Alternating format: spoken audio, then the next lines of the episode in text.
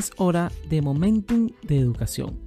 Escuchas Inteligencia Creativa, conducido por César Ferrer.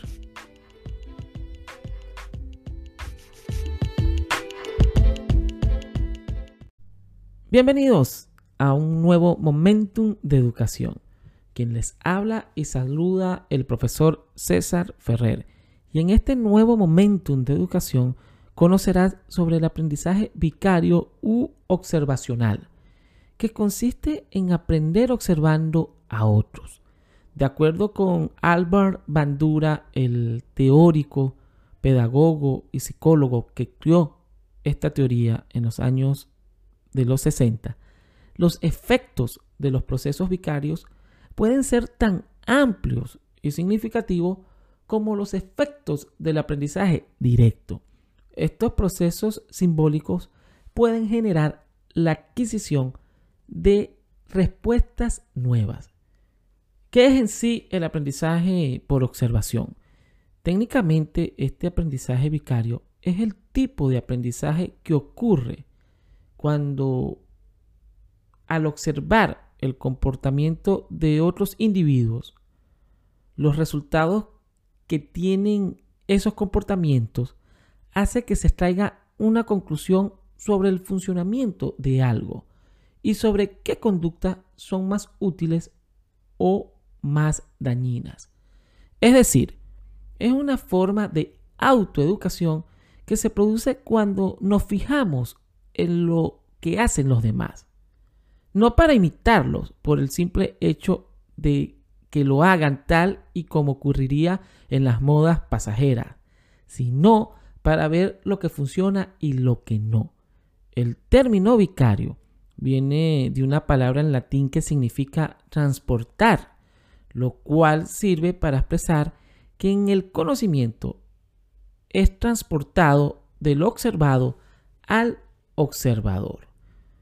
El, este, sobre Albert Bandura comenté en el primer episodio de Momentum de Educación titulado El aprendizaje social, porque fue el que teorizó y priorizó el aprendizaje social.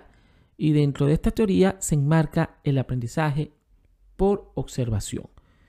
Eh, Bandura llevó a cabo un experimento que se le conoció como el experimento con el muñeco bobo para comprobar la importancia del aprendizaje por observación, sus beneficios, sus ventajas y desventajas para poner a prueba su afirmación de que el aprendizaje vicario constituía una forma de aprendizaje fundamental y muy utilizada, el profesor Bandura utilizó un grupo de niños y niñas y los hizo participar en un curioso juego de observación.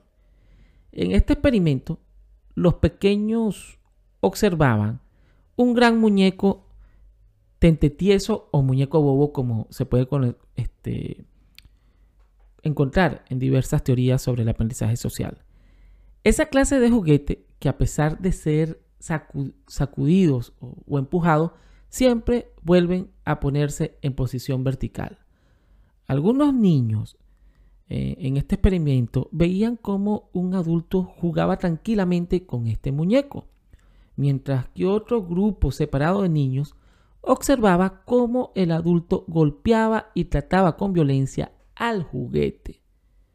En la segunda parte del experimento se filmó a los pequeños mientras jugaban con el mismo muñeco que habían visto antes.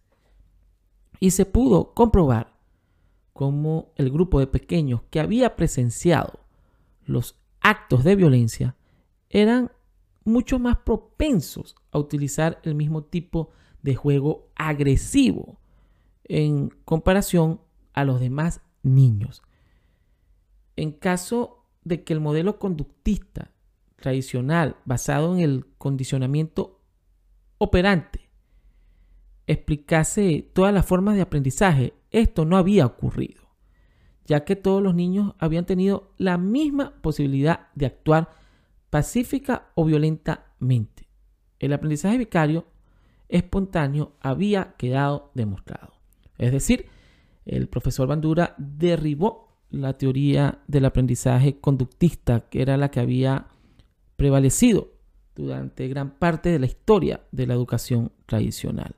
Por eso es importante que los modelos que observemos, que miren los niños, los jóvenes, eh, a quién imitan, a quién buscan o qué hacen, sea cuidadosamente analizado, reflexionado, porque es lo que llevan a la práctica en el mundo real. No solamente los niños y los jóvenes, también los adultos. Y aquí en la actualidad nos iríamos a las redes, a los blogs, a los diversos canales de YouTube en la imitación que pueden hacer los niños y adolescentes. Hay ventaja y desventaja en el aprendizaje por observación. El profesor Bandura cambió radicalmente el proceso y la forma de cómo podemos trabajar con el aprendizaje por observación o también conocido aprendizaje vicario. Escuchaste inteligencia creativa en momentos de educación. Si te gustó este episodio, compártelo y suscríbete a las distintas plataformas de donde nos estés escuchando. También estamos disponibles en estos momentos en Amazon Music. Muchas gracias. Hasta otro próximo episodio.